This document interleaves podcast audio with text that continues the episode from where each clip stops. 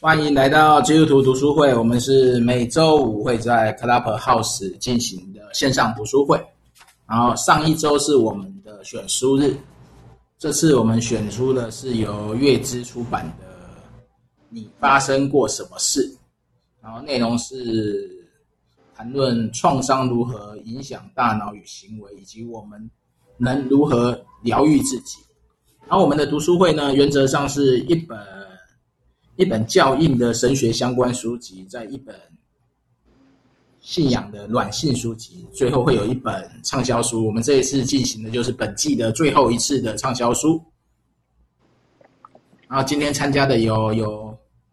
有上线有麦的有 Alice 有木木有 Grace，然后提莫泰呢，然后在这边还活着哦，那就好，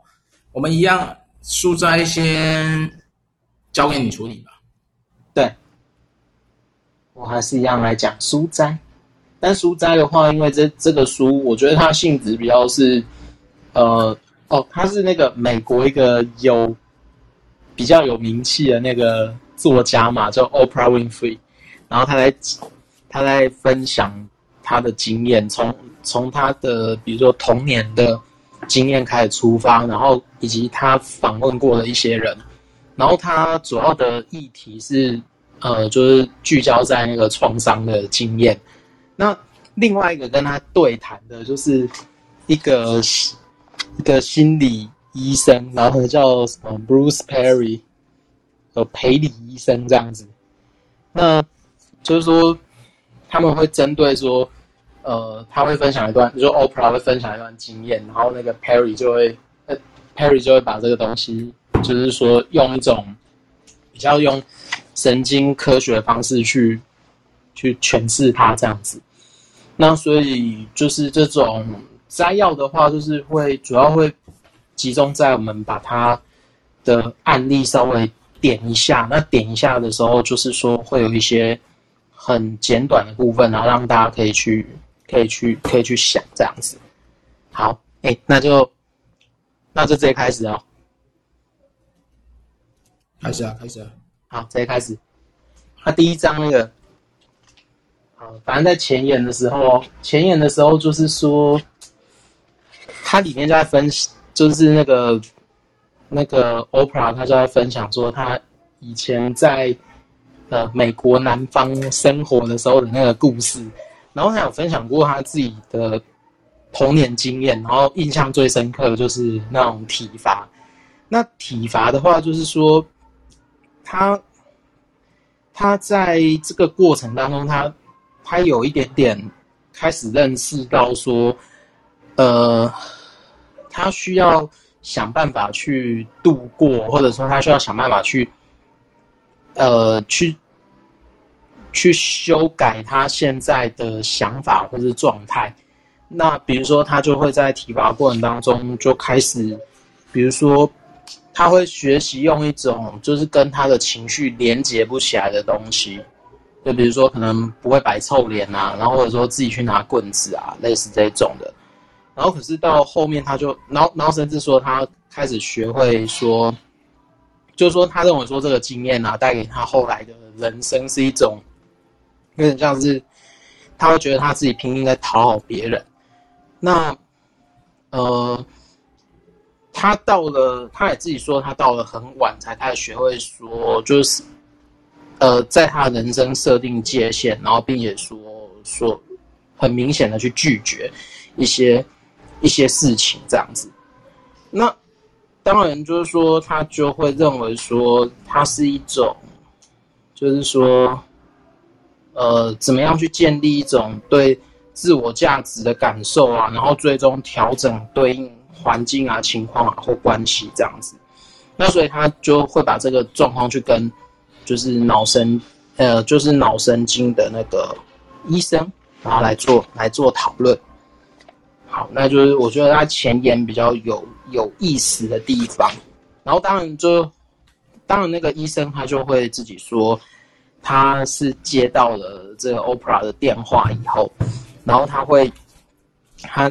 他原原先一开始可能以为是开玩笑，然后但是后来发现这些事情很认真，然后那个 Oprah 就会邀请他去参加一种，就是什么创呃讨论说，比如说失去亲人的创伤啊、贫穷啊，然后社群跟家庭暴力，然后他就去做这一种，就是有点像是说为这个，比如说社会事件，然后他关注的这些事件，他提供一些就是脑神经科的一些一些思考方式，然后反正他就是说，呃。他认为说，在比如说，呃，人类的行为发展啊、大脑啊跟创伤，然后他是从这个角度去看说，看这个议题，他可以触及的一些面向，然后他去回应那个那个 OPRA 的那个，就是可能他访问过的那些人的经验啊，或者是什么的，呃，一些包含 OPRA 他可能自己的经验或者是别人的经验这样。那当然，他到最后，他们就最后就定下一个共识，就是说。在这些，他他认为说，呃，在这些创伤反映出来的行为背后，他都有一个就是理路可以去追寻这样子。那所以他跟 OPRA 就会认为说，他这个问题，它其实会回到一个最基本的提问，就是说，呃，你发生过什么事？这边是，哦，OK，所以反正就是说，它这里的话，它英文的书名就是 What happened to What What happened to you？然后像这种东西，就是说，它等于是透过这个问题去追溯，呃，比如说，不论是从呃叙事的观点啊，或者说从呃脑神经科的观点，然后他去追溯说，到底他这个行为背后，他所产生一系列复杂的复杂的因素，这样子。好，那这就是这本书比较有比较一开始一开场的一个地方，这样。当然，我们要从第一章先，第一章先入手。那第一章的话，就是说，他就开始讲啊，就是说，我们可能现在会有一个，就是我们生命会看到的现在这个样子，或者说我们面对任何呃状态或者压力反应，我们会有一个对应的模式。那我们这个对应的模式，它后面一定会有一个一个追溯的过程。所以他认为说，那个关键的问题就是你去问说 “What happened to you？” 你到底发生过什么？这样子。那所以他在这里啊，他就举了几个蛮有趣的案例，就是说，他一开始举了一个状况，就是那个 Michael，就应该是裴李医生他自己分享的。然后他就是在分享说，他一开始在当。实习医生的时候，他碰到一个案例，就是说，他是就是这个这个 Michael，他是韩战退伍军人嘛，然后他就是有一个东，他他就是有一种状态，就就是叫现在会叫 PTSD，呃，创伤后压力症候群。但是呢，呃，他那个故事就是说，呃，他跟他的这个 Michael，他跟他女朋友，他会。想要有一个长期稳定的关系，但是呢，有一次那个他在那个 Michael 在，呃，好像是他是说碰到那个机车引擎应该是回火，他就应该有点像是那个怎么讲？我们骑车骑到一半，然后就是那个气缸燃烧不完全的时候，它会有一个很大那个爆炸声，然后那个 Michael 因为就是他有那个他听到那个爆炸声以后，他又会勾起那个对他战场上面那个回忆。然后他就马上躲到那个汽车的后面，而且是好像是有一种下意识的反应这样子。那那他就借了这个例子来讲说，呃，就是反正那裴裴那个 Perry 那个医生他就说他那时候是菜鸟，所以他也只能说跟他女朋友说，这这个是一个他会面对的那个状态。那就是说。那他他就用这个例子来说明说，呃，比如说他要解释那个神经科学，就在大概二十六页那个地方嘛，然后他就开始说，呃，因为神经科学的时候，他他的解释是说，因为他大脑已经适应了那个就是，呃，比如韩战的时候那个在战场上有冲突的那个状态，所以他会下意识的用一种比比较是，他需要在那个地方活下来的的。应对模式去对应那个环境，可是当他退伍的时候，他其实已经不在那个环境了，但是他还是仍然有可能会对，因为大脑它已经其实有一个一个机神经连接的机制，所以他必须要必须要这样子去处理。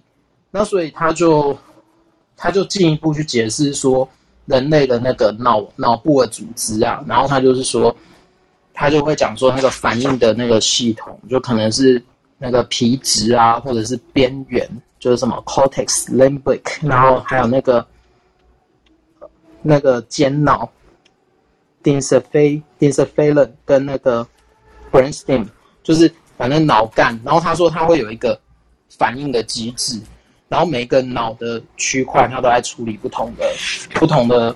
不同的事物这样子，然后他就会解释说，当我们从外界的感官，比如说眼睛啊，然后比如说视觉、嗅觉或者听觉，它有个东西进来的时候，然后它会先从脑干会会处理。然后，当然，那个处理的讯息，它是基于说，呃，比如说这个个体它在某个环境它接触的经验是什么，然后他就会从最直觉的方式去做反应。那当然就是说，他就会说这个故事啊，他就会有一个叫诱，他就在讲那个说什么东西是，呃，比如说我们在反应某些行为的时候，它的那个诱发条件是什么，然后他就会说。呃，脑的思考模式是说，先产生行动跟感受，然后产生完之后，他才会开始透过那个反馈的模式来思考。那当然，他中间，呃，他在经历或处理的那些感觉是一种就是非语言的事物。那所以，接着他就引用了引用了第二个故事，就是说他在说明说这个，比如说。呃，脑的直觉反直觉反应，或者说他接受到的刺激，它会影响到，它会怎么影响到那个生生活？然后他就用了一个克里斯跟黛西的故事，然后他就说他在解释说，小孩是不是很容易接受？就比如说，呃。有一对夫妻，他假设要经历离婚，然后要重组一个新的家庭的时候，那假设那个小孩还是很小，那他有没有可能不受到这个关系改变的影响？那照那个照那个 Perry 医生的讲法是，他认为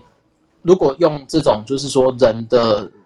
呃，他他认为说人的脑在幼年期的时候，他其实就会有有那种处理复杂信息的能力。呃，那因为他就他会认为说非语言的事物，或者说感受性的事物，他其实很容易，呃，在幼年的时候，就是说，比如说小孩需要照顾的那段时间，他会是有一种很直觉的的的反应，所以他会他会开始在这过程当中会累积说他的一个对应对应环境的模式，即便小孩是没有语言的这样，所以。他认为说，其实多数人认为，小孩年纪越小越容易接受新的关系，比如说，哎，新的爸妈啊，或者说，呃，新的关系改变啊，他可能是会越一一般人会认为说，年纪越小越不容易越不容易受影响，但实际上状况可能刚好相反，因为他可能要先适应说，这个关系是。因为小孩有一个对应的关系，那那个对应的关系会直接，他会直接受影响，因为他需要，呃，他有一个一套生存的方式这样子。那当然，那个关系改变的时候，他就需要重新再适应这样。那所以他用这个例子来解释说，呃，人的脑他会有一个状况是说，在确认一个新的事物是安全可靠的时候，可靠之前，它都会被视为是潜在的威胁。所以，对大部分人来说，就是比如说，呃，容易造成威胁的事物是一种，就是在未知的状态。那当然，就是说焦虑或者，比如说未知，它可能就是一种造成焦虑或无法承受的主因。这样。那当然，第二个例子就是，啊，反正很简单讲，就是说，呃，呃，他还讲一个受虐儿，然后他，呃，叫。叫那个 Samuel，然后他因因为那个，就是说，诶，他那个故事有点像是说，他好像会去反反对某一个老师，那当然，他跟那个老师的关系其实都很，好像有一个结解不开。然后，但是有有一次，就是因为那个什么，就那个 Perry 医生就陪这个这个小孩去，就是他他的爸妈要来探视嘛，然后就应该是他爸爸要来探视，然后他就发现说，哎，这个这个 Samuel 的爸爸用的跟那个老师用的，呃，叫什么体香剂嘛，是同一个同一个牌子的，然后他就用这个来说明说。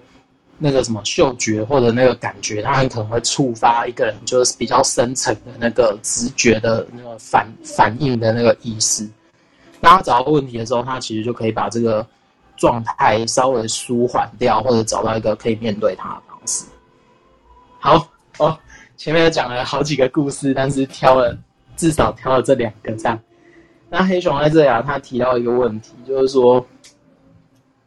呃。就是思考一下，每当遇到他人异常的情绪反应时，我们会怎么去回应？然后那是哪里有问题呢？还是发生过什么事件？好，哦，我觉得我刚刚讲太长了，应该精简一点。你的赘语太多，应该要修饰一下。啊，对，我要修饰一下。好，应该要回听呐，不要不回听呐。人要面对自己的声音，就像我要面对我自己的分享是一样的。好好，那我知道了。对啊，所以在这边读到的几个故事，不知道听的人有没有什么想法？有没有人要先补充的？说哪一则是对你印象最深刻的？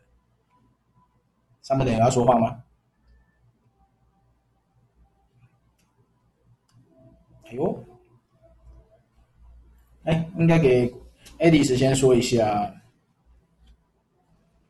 我没看书，我怎么说？你刚刚听的这几个故事，你有听到哪一个？你觉得？我在做最后名录哎。哎，你现在在工作，你这样对吗？然后给 Grace 说，有看书的说，哎，开麦。不能嘞。可以来啊。你要说什么？啊，你看完书了吗？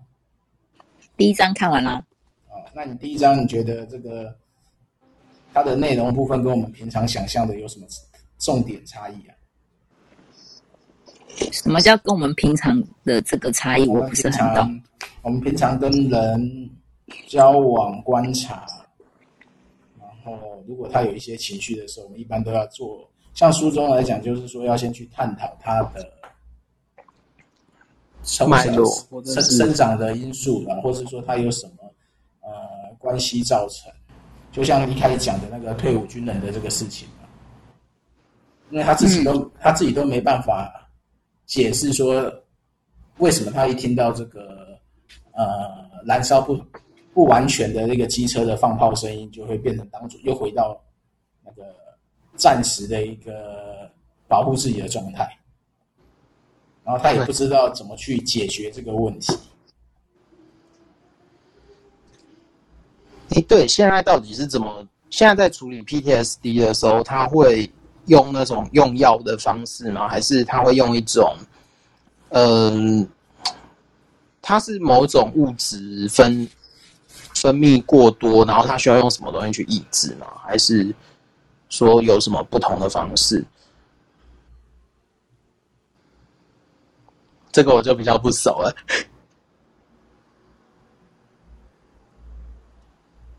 创伤症候群会用药吗？不知道哎。这就确定会吗？唯一唯一专业的可以回答。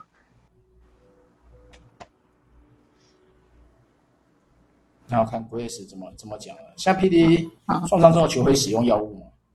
呃，基本上它就是焦虑的一种嘛。啊、嗯，所以如果对，如果这个。就像他有的时候发作，就是会造成他就像他这样的一个状况宕机，然后很久都没有办法平复下来的话，医生可能会给他一些药物来帮助他，就是降低焦虑的部分。对，那但是呃，应该是在讲，就是说呃，创伤的人其实比较困难的是，其实他的大脑的结构可能会受到一些影响。就像他刚刚你们讲到那个间脑的部分，就是杏仁核跟海马回，所以就是。啊、呃，长期在创伤，不管是孩子或者讲 PTSD，其实他在那个大脑的结构上面会有一些的改变，所以至于他就会过度的敏感，就是他会把所有的声响，因为他就是在过去，就是就他里面不是讲了一句话嘛，就是他以前他现在他现在的这一种马上蹲下来的这个反应，在过去的战场是让他可以救命，嗯、可是现在在现实的生活，就是不是在战场的生活，就会让他就是很要命。对，那就是因为他现在大脑没办法分辨，那没办法分辨的一个原因就是说，因为他的这个杏仁核跟海马回这个部分已经就是过度会反应，那他就这样讲嘛，所有的讯息都是从下往上嘛，所以当他这个地方太大的时候，所以他的讯息是上不了到他的前额叶里面去做一个正确的判断，说到底这是真老虎还是假老虎。对，所以其实他现在需要的帮助，当然药物是一种，就是说可以让他嗯平常。就是，或者是说，当他这种急性的状况发生的时候，因为药物就是化学的东西嘛，好，那进去马上就是呃，去不管是阻抑阻他的这个所谓的吸收器也好，就我不太，我也不是很知道 PTSD 它的药物的那个机转是什么，但是药物最大的帮助就是因为化学物质一进去，你的大脑一定会有反应。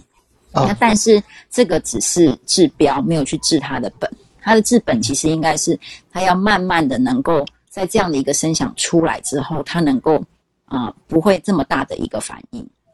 嗯啊、呃，那其实这个是需要慢慢的去练习。那个所谓的练习，就是说啊，他、呃、要能够在哈、呃、他平常的这个环境的里面，就是让他自己有一些所谓的情绪的调节的能力。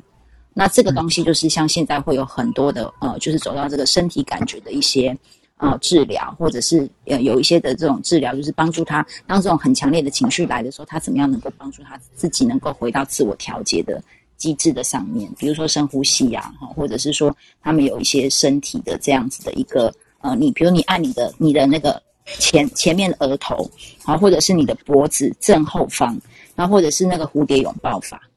就是你在那个当下，你那个情绪突然上来的时候，你能够慢慢的就是用这些方式来安抚它，安抚你自己，以至于那个前额叶的，呃，应该是说杏仁核的那个发动，可以先慢慢慢慢降下来，你的讯息才能够上去，然后才能够真的去分辨，说我到底现在是真的有危险，还是只是过去的阴影影响我现在做这个反应。那其实这是需要花蛮长时间的练习，就是他要自己能够去调节他自己的情绪。对，所以你说 P T P T S D 一定有药物可以帮忙，因为它就是焦虑的一种嘛。对，那但是焦虑之后，他还是要慢慢的去回归到他自己怎么去做那个情绪调节的部分啊。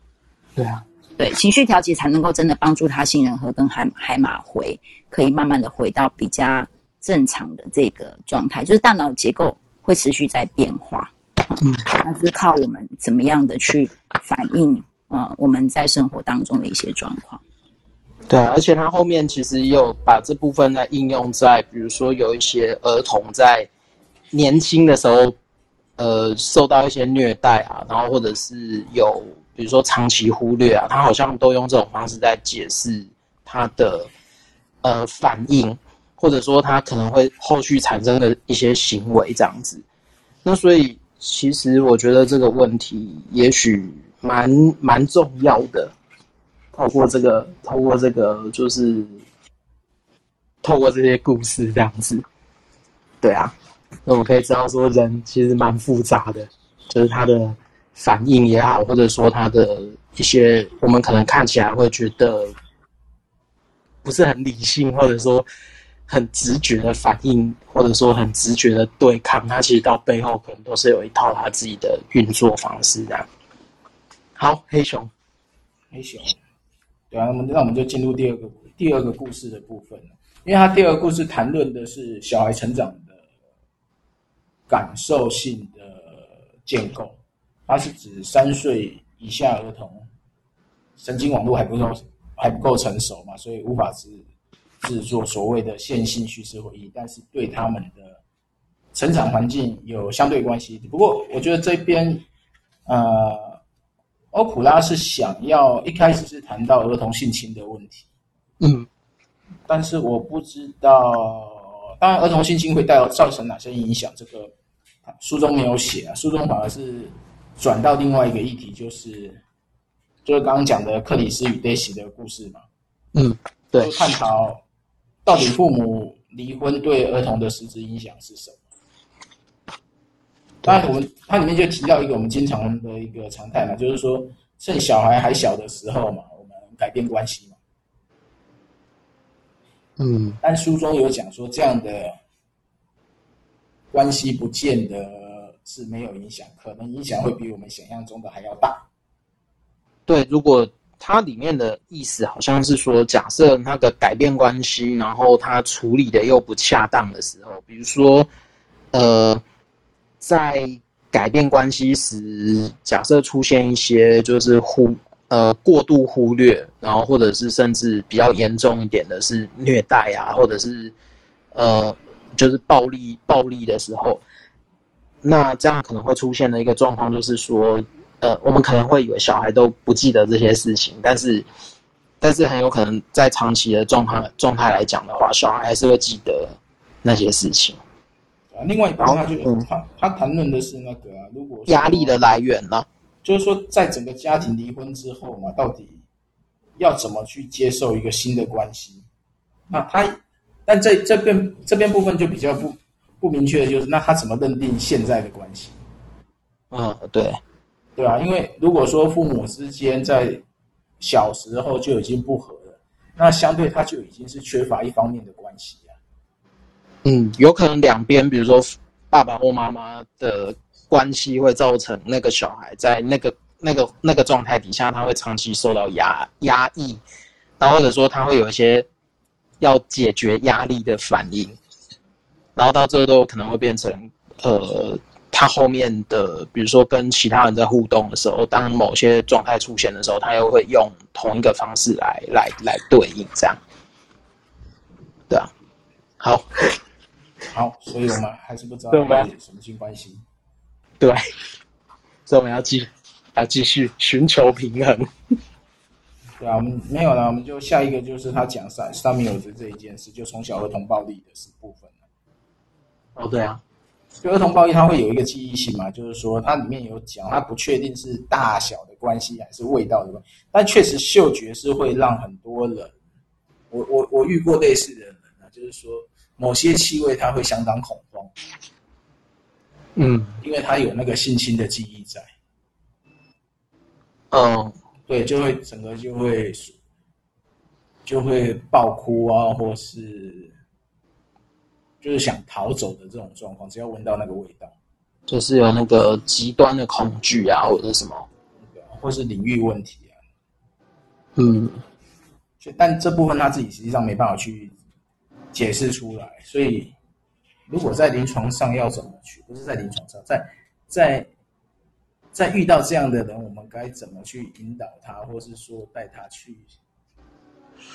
寻求帮助？怎么寻求帮助？对，这个问问他 Grace 有什么想法？嗯、呃，好，这还是回到刚刚前面，刚刚前面去讲到，其实，呃，我们没有办法去改变他的过去啊、他的这些回忆，这些都没有办法，就是呃去做什么样的改变，就算呃这个。家暴，呃，应该说加害人受到惩罚，或者是怎么样？那其实回到我们在临床上碰到这一些的状况，其实就是去回到情绪的调节，就是说，其实现在他真正，那当然啦，就是也有可能真正的情况是他真的感觉到危险，但是就是还是回到你现在的判断，是不是真的走到前额叶？所谓前额叶，就是他真的能够很客观的去判断现在这个所谓的。啊、你感觉到的威胁是你真的有威胁，还是是你过去阴影的影响？所以其实你要怎么样让讯息可以到前额叶的唯一一个方法，就是你要先让自己可以回稳下来，就是让你的杏仁核这个部分不要发，一直就是发这那个发作的太强烈，因为杏仁核发作强烈，你只能反应，但是你不是真正的去回应。所谓的回应是你要分辨。所以，我们其实，在临床上，我们就是帮助这一些的，不管你过去是因为什么样的原因，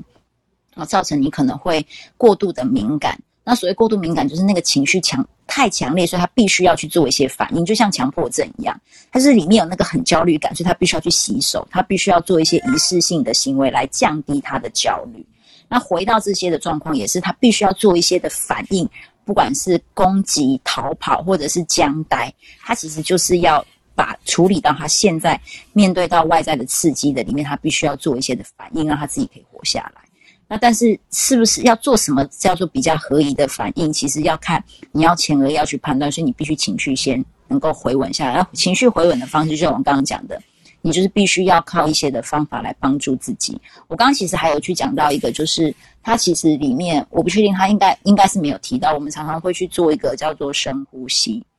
那这是啊、用也是用一个生理的机转，就是我们身体里面有一个叫做交感神经系统，跟一个叫副交感神经系统。那交感神经系统就是会让我们有一些紧张的反应啊，然后身体就要进入备战状态。那副交感神经刚好是相反，它是让我们可以慢慢的稳定下来，然后让我们的身体进到一个比较平衡平静的状态。那这两个机制没有，它不会同时发动，就是只要一个起来，一个就会下去。那如果交感起来，副交感就会下去；副交感起来，交感就会下去。那你要怎么样让他的这个情绪可以慢慢降降下来？你就要运用副交感神经，就要你要有意识的呼吸。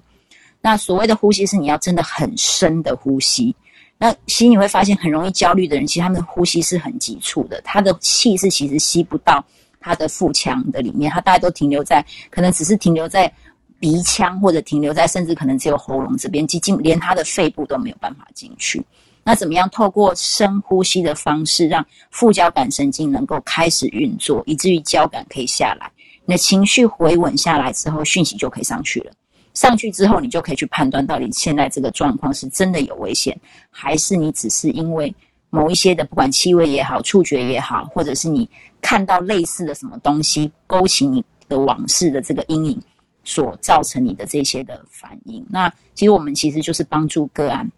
在那个情绪的调节的里面，他可以在任何的情绪真的是好像如那个浪潮起来的时候，他可以知道他自己可以有自我调节，就是以致说他不会被这些情绪绑架，反而他是有能力去控制，就是我们讲管理这些情绪，那不是好像是被这个情绪就会牵着鼻子去走。有些其实大概就是一个方法，就是让自己可以回稳下来。那回稳的方式，就像我刚刚讲的，有些人就是会透过我刚刚讲按身体的某一些部位，因为那这些都是所谓的在这个这本书上讲生理去帮助你心理能够回稳下来的一些呃一些就是有帮助的一些方式。对，所以呃碰到这种状况，就是要帮助他稳下来哈。然后像还有人，他就会告诉他自己，就是在。同时做深呼吸的时候，你就会不断的告诉自己：“我是安全的，我是安全的，我是安全的。”那透过因为你讲话出来，你的耳朵会听到，那你耳朵听到的讯息也会同时进到你的大脑里面。那听到这样的讯息，他也会帮助他安抚，或者是有一些小孩子，可能他熟悉或觉得安全的人，他的父母啊，他的一些比较可以信任的大人，在他的旁边告诉他：“你是安全的，你是安全的。”那这也是可以帮助他情绪慢慢的回稳下来。那孩子就不会一直在那个反应的那个状态的里面，就是想要想要去战斗这样子。大概就是简单的去分享，就是第一原则就是要把情绪能够能够降下来这样子。OK，所以说我们身边的人重点是先安抚他的情绪，先不要先想太多。啊、呃，对，然后也可以跟大家分享，就是这个也可我不知道这书上会不会讲啊，就是当你遇到这些很焦虑的人，你自己一定要先稳下来。好，就是，呃，我们我们大脑里面有个东西叫镜像神经元，它就像刚刚就是好像也有去提到吧，就是如果别人有一些很很紧张、很很很，比如情绪性的反应的时候，我们该怎么做？其实最好的方式，其实你如果不知道该说什么、该做什么的时候，你自己先让你自己稳下来，因为当你稳定的时候，你的大脑的镜像神经元也会传达平静的讯息给那个很焦虑的人镜像神经元。那我我举一个例子好了，就像。你如果身边有人生气，气噗噗的进到跟你同一个空间里面，那就算今天你你你你你没有发生什么任何不不顺利，你你的情绪还会被也是会被他的情绪来来沟通或影响，那那就是镜像神经元的东西。所以如果你碰到你身边有人很焦虑的时候，其实你要先让你自己稳下来，那就可以透过那个镜像神经元看不见的那个影响力去帮助对方能够稍微稳下来。如果你真的什么都不知道该怎么做，你那个时候你也不要再跟他说什么，你也不知道该说什么的时候，你就是安静的在他的旁边，然后你自己要先稳下来。那你的这样子的一个透过镜像神经元的方式，也可以帮助他可以回稳下来。哦，哇，原来这么有趣。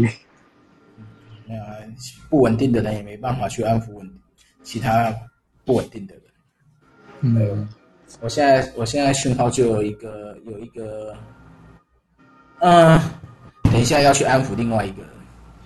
啊？什么？啊哦哦哦哦，没有啦，我的我的以前关心的网友啦，家里又有点状况冲突，嗯，处于处于恐慌不知所措的状态，然后就会异常的愤怒。嗯，对，等一下要先处理一下这个小事情，因为我也处理不了，人不在我。人不在我附近，但是就是刚好可以先了解一下，那我们就给他一个平静的力量就好。对，就是先让他稳下来，先听他讲吧，先听听他，最起码他还是在可思考的状况下。嗯，他愿意谈就听他说说吧。好了，那我们就直接进到第一章，大概就到这边嘛，因为它主要就是在探讨每一个情绪的产生，然后。背后的原因可能是过去的一些经验，让他让他没办法在前二页可以解析的时候做出回应，而是直接行为就反映出恐惧。好，那我们就进入第二章寻求平衡，然后时间可能把握一下哈，就大概抓十分钟，大概讲一下。对啊，对啊。好，那第二章它比较主要在讨论那个压力的发生。那他这边主要说，那个压力的发生，就是可能因为某个需求困难，然后导致于人失去平衡，或者说偏离，呃，可以调节的设定值。那一开始的时候，就 OPRA 就分享他的那个，呃，就是说他因为，呃，哦，更年期的关系，所以他的他有一次经验到那个心脏的快速跳动，或者说颤抖。然后他在，他那个时候本来以为他的他他可能身体出了一些状况，那但实际上他了解那个原因之后，然后他其实又又回去反思说，就是说如果说人长期维持在一个高度警戒的状态的时候，他可能会对于身呃心理或者是身体的健康，他会有一点点害处。那接着他就把那个重点导到说，呃。就是说，人的身体它有一个节奏的那个重节奏的重要，然后他就是说人的节奏都包含那个心跳的次数啊，然后或者说是一些特定的呃运运作的节奏，它同样跟那个平衡有关系。那比如说，它会有不同，就是说，呃。就是说，人会有一个往内观的一种事物，或者说一个特性，然后他会，呃，去去意识到自己身体有一个特定的节奏，然后当那个节奏失衡的时候，他哎就会有一种想要找回平衡的那种那一种那一种样子。那所以他这边就提到说，有一个关系就是调节啊，关系奖赏，然后呃，特别是说当。呃，这里就提到一个叫做当我我有把它摘要下来，就是当照顾者回应一个就是在哭泣的婴儿的时候，然后婴儿的压力就会因此而得到调节，然后并且他会经历到一些就是人类互动时候的，比如说画面啊、气味啊，然后触摸、声音还有动作，然后他其实就是在那个关系里面就是调节关系、奖赏这样子。那当然，他就提到了一个芝加哥机场的案例，然后这是，就是他就在他就在讲说，哎、其实，在六十一页他那边有一个调节数，就是刚刚刚刚有讲过，就是脑脑的那个反应，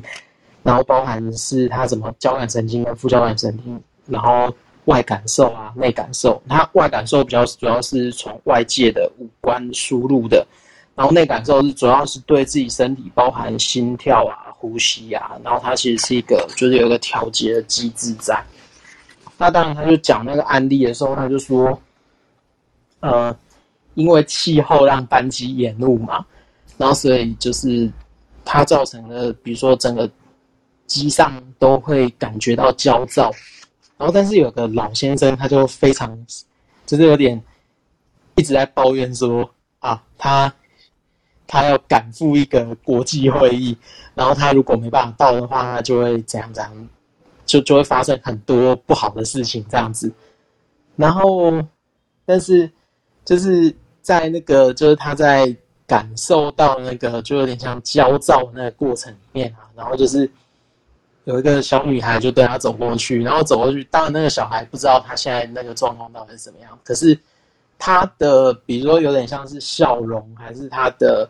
微笑，然后他就让那个老先生的那个就是有点像情绪去平缓下来，然后并且也就开始去接受那个小女孩跟他的互动这样。那所以他他就用这件事情来来讲说，假设这个小孩他是在一个就是充满关爱的环境里面，那比如说世界对他，他感受到的是世界对他的善意，然后他用他可以用同样的善意去回应那个世界，那这样子的过程就会是平衡的。但是如果假设中间那个状态是被打破的，比如说那个老先生还是对他。呃，就是有点像是用比较粗暴的方式吼回去的时候，那这样子的话，他可能中间那个平衡就会就有点像他会失调这样。那所以他就去谈说，在长期创伤的案例里面呢，就是说，呃，调节就是就是说核心调节网络，它会因为环境而发生变化，所以。他说：“用最好的方法是说对应目前的，就是说用最好的方法来对应当下会对他的刺激。这样，那这里我摘了一一段小段，就是说，呃，当出现有些人长期处在那个，有些小孩他如果长期处在家暴的环境，他会习惯去观察威胁的现象，然后以至于说。”呃，他在课堂上表现的状态就是不会很专心，所以在这个状态下，他很容易被贴上就注意不足，就 ADHD 就注意不足的过动的这种标签。所以就是在这里的话，他有他这里有一个还蛮有趣的，就是说六十六十九页有一个压力启动的模式。然后他是在一种，就是说，比如说一个人长期受到压力影响的时候，他会，呃，比如说压力的影响，然后他的回应方式会长期，就有点像是取决于压力启动的模式。所以当就是反应系统启动方式无法预期，或者程度极端，或时间过长，然后它那个系统会变得太过活跃这样子。那如果说那个时间久了，它就可能那个功能就会变得很脆弱。那所以。在这里的话，就是黑熊就摘了一个蛮有趣的，就是说，因因为因为呢压力启动模式，它会决定说你这个个体是要用一种比较战斗的方式去对应，还是你要逃跑，所以它会出现一个比较，就像前面讲的，就是那个那个什么，就是上不去前额叶的那个状况。那所以，我这边又摘了一个状态，我我这边又摘了一个蛮有趣的案例，就是那个有一个作家叫 Russell Brand，然后他他当然就是写写了一本书，在讲他怎么戒除那个十一年困扰他十一年那个毒品的瘾头。那他这里啊有一个有一段话其实蛮争议的，就是说他他会在讲说，令我痛苦的是现实的世界。然后他认为说，毒品跟酒精是解药。那当然就是说，这过程当中就是会讨论到毒瘾跟创伤，它可能有一种相关性。可是呢，他可能那个毒瘾者，呃，他会有那个引头的相关性，可能不是我们想象的那个样子。就是说，可能他是为了好玩，或者说逃避来吸毒。但是他有可能那那过程当中，他是为了，因为他是前面的那用药，呃，他是为了要。可能是要调节，或者是不良的那个反应引起的痛苦跟压力。那所以，好，反正他这里就问说，当我们问问一个问题，就是说你发生过什么事情的时候，他可能通常都会发现一些，比如说成长期的这种创伤或者是负面经验。那当然就是说，他就他就在谈说要怎么样去。装填所谓的那个奖赏的那个模式，那当然他在里面就会提到说情感的连结，他会它是能够有效的去抵消那个上瘾行为的这些诱惑力，就比如说食物啊、信念啊、节奏啊，就是这种。然后它最健康的最健康的方式，透过人际关系这样。好，所以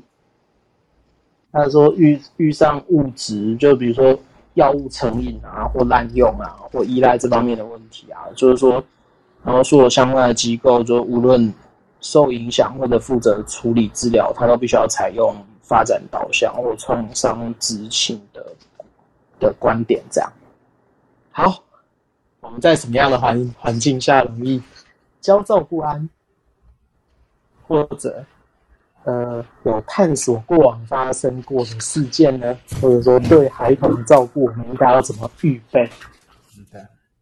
这这边对探索过往发生好，这边对孩童照顾就有一个呃，跟一般的，反正现在我们没有生小孩嘛，所以我们不知道。这边大概只有 Grace 有生小孩嘛，对。因为里面有提到一个观点就，就就是说你从小就要给这些孩子有足够的回应，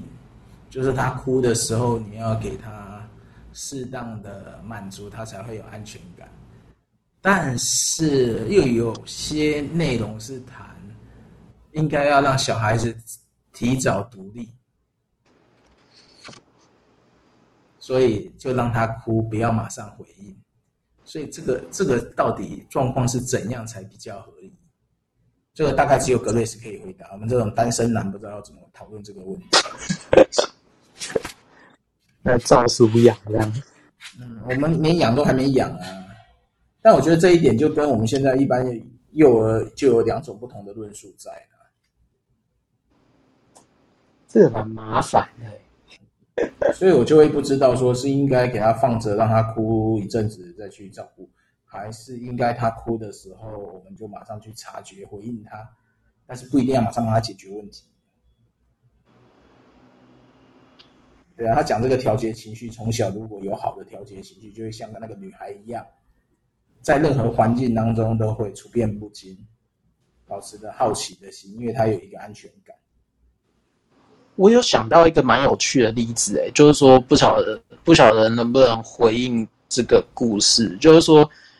我以前有个经验是帮老师顾小孩，然后当然我们团契男生比较多，然后然后那那那次的状况是老师他们家要搬家。就比如说，从这个宿舍要搬到就是他外面买的房子，那所以那个过程当中就是变成是老师要搬家，老师跟师母都不在，然后只有我们这些男生去照顾他的小孩。然后呢，那个状态就是你可以很明显感觉到那个小孩很不安，然后就在那边哭啊哭啊哭啊，然后然后当然就是师母他嗯。他早上就忙完，然后喂完奶之后，然后他就说，他就会交代说啊，那个那个食物在冰箱哦，然后你怎样加热，怎么做怎么做，然后我们就开始排班轮流，然后师母过了中午以后，他就去开会了，去去开那个研讨会，然后老师也都，老师也去搬家，然后剩下几个男生对那个小孩有点不知道怎么办。然后他就在那边哭哭哭哭，然后那时候小孩才好像也还没大概一岁多一点点，然后就是也不知道怎么办啊，然后我们就一直在旁边就一直讲话，然后就也不知道怎么也也不知道怎么办，然后老师搬完家过来说，然后就说哦，你又在哭哦，然后就然后也是没有办法安抚，然后直到。那个状态直到一个一个一个时候才解除，就是那个师母她研讨会开完，终于回来。大概我那时候印象很深刻，大概六点吧。然后一回来之后，我发现那个小孩马上哭声止住。然后当然中间我们就是这样轮流，然后当然他的那个情绪都不是很稳定。然后直到妈妈回来，那个熟悉的味道回来之后，他就马上。就就安静了，我就觉得这个过程还蛮妙的。嗯，对啊，一个蛮蛮不知道该说什么，不知道该怎么定义的经验。对啊，好了，这就一个，然后我们给给 Grace 来帮我们。对对对，就是专业的。等你们有小孩，我们再来讨论这一个好了。我等我再过一两年后再来跟大家讨论这件事情。呃，我我只是先稍微回应一下啦，就是说，呃，我觉得不是做法的问题，而是在这个过程当中，你为什么要这么做啦？我说对孩子，对，就是我觉得方法因人而异，因为其实也要牵涉到，呃，大人你到底有多多少的能量跟多少的这个耐心，好、哦，就是用用用可以找到可能更好的方法。那我只能就是说，呃，在孩子的这个需要的上面，其实方方式或方法，我觉得不是重点，而是你是不是真的在这个过程当中让孩子有感受到你你想要来回应他的需要，或者是你知道他的需要是什么。那我觉得很多人跟人之间，特别孩子他是完全感官性的，所以他可以感觉得到。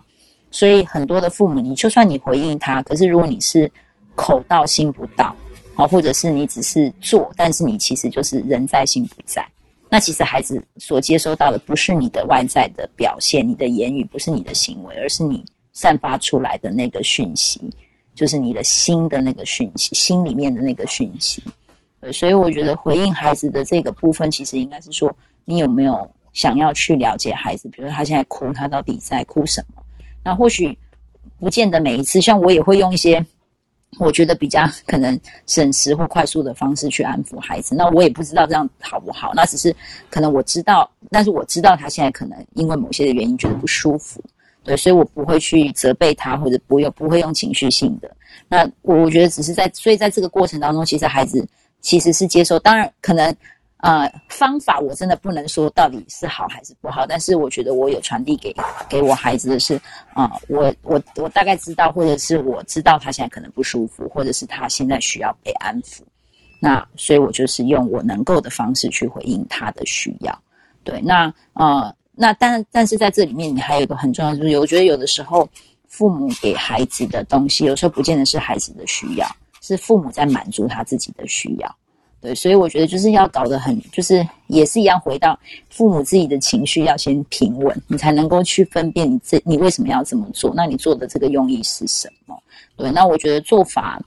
啊，我我我我真的没有，嗯，我觉得没有办法给一套标准答案嘛。对，那、呃，每一种的方法有好有坏，那呃，我只能就是说，其实回到几这本书，它其实比较讲的就是说，怎么样在孩子的这个需要上面，你可以给给他合宜的回应。我觉得这个是，就是主要是那个情感之间的，就你有没有散这个讯息，是让孩子有感受到你是真的，就是想要了解他的需要，或者是你想要回应他的需要，这样子。好，谢谢 Grace 的分享。我现在好像稍微懂一点，就是说当保姆不是那么简单。你要，你要，你要懂得那个婴儿他的需求到底是什么？对啊，而且那也是那个状况也是蛮。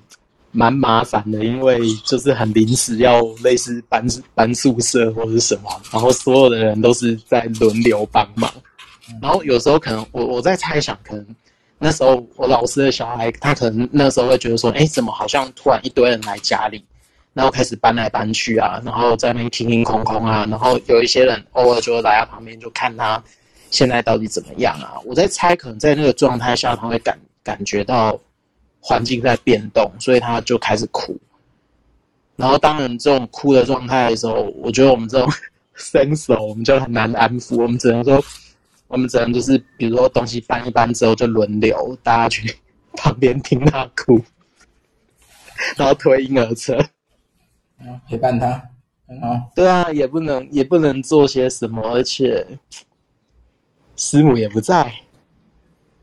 大家都在忙乱的状态，所以我觉得小孩好像那种感受就就就就会很明显。希望不要对他留下什么阴影。一堆大哥哥们，他从从以后对啊，哎，真的人物在身边的时候，他会不知所措。只要一堆大哥在他身边，他会不知所措这样。对，以后他不敢群体活动了。嗯，这不知道。如果没阴影就还好，有阴影就。就是那种害怕的人，应该可能是有类似这种关系，我觉得。对啊，没办法去解释，所以所以有时候那个我都很好奇，那种走访童年的课程到底，他他那个什么凯信老师的那个走访童年，到底实质在解决的是什么东西？还没有研究过。他是在他是在爬梳你那个情绪的脉络吗？还是我不知道，我没上过。嗯。但是蛮多人上过，然后因为我上次有去听他演讲，嗯、没有，我不是去听他演讲，我去帮他加投影机。哎，对哦，好像有一次他来，他来办公室的外面，不是的，不是这边的，还是吗？那时候去杜哥教会帮他架，杜哥不在了，扣我过去帮忙。然后他那时候有一阵都会在那边开课，所以我觉得，嗯、如果照这种讲法，变成说你去了解。童年的一些记忆，也许可以找到一些答案吧，或是可以解释出为什么会这样判断，都不知道。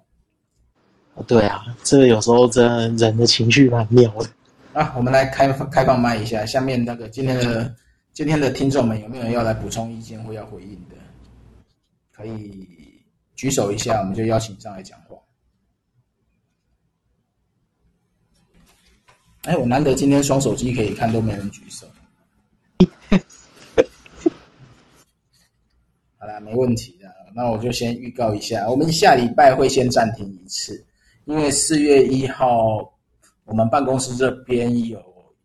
有另外一个机构要开会员大会，所以环境会比较嘈杂，所以我们就延后一次到四月八号才读。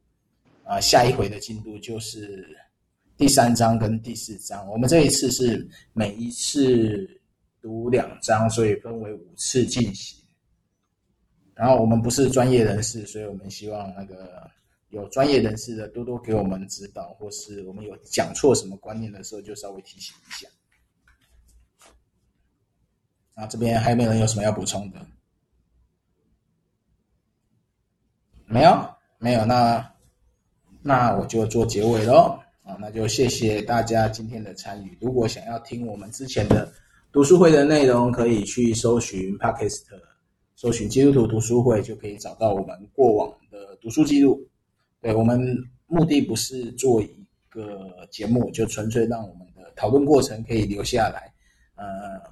思考、思索一下我们现在读的书跟我们生活有什么关系，然后怎么去面对基督信仰。好，如果没有问题，我们今天就到这边。这样子，我的时间应该是差不多五分开始到五分三分结束，差不多。那就今天到这边啦，就谢谢大家。好，谢谢 A 雄，谢谢，谢谢大家。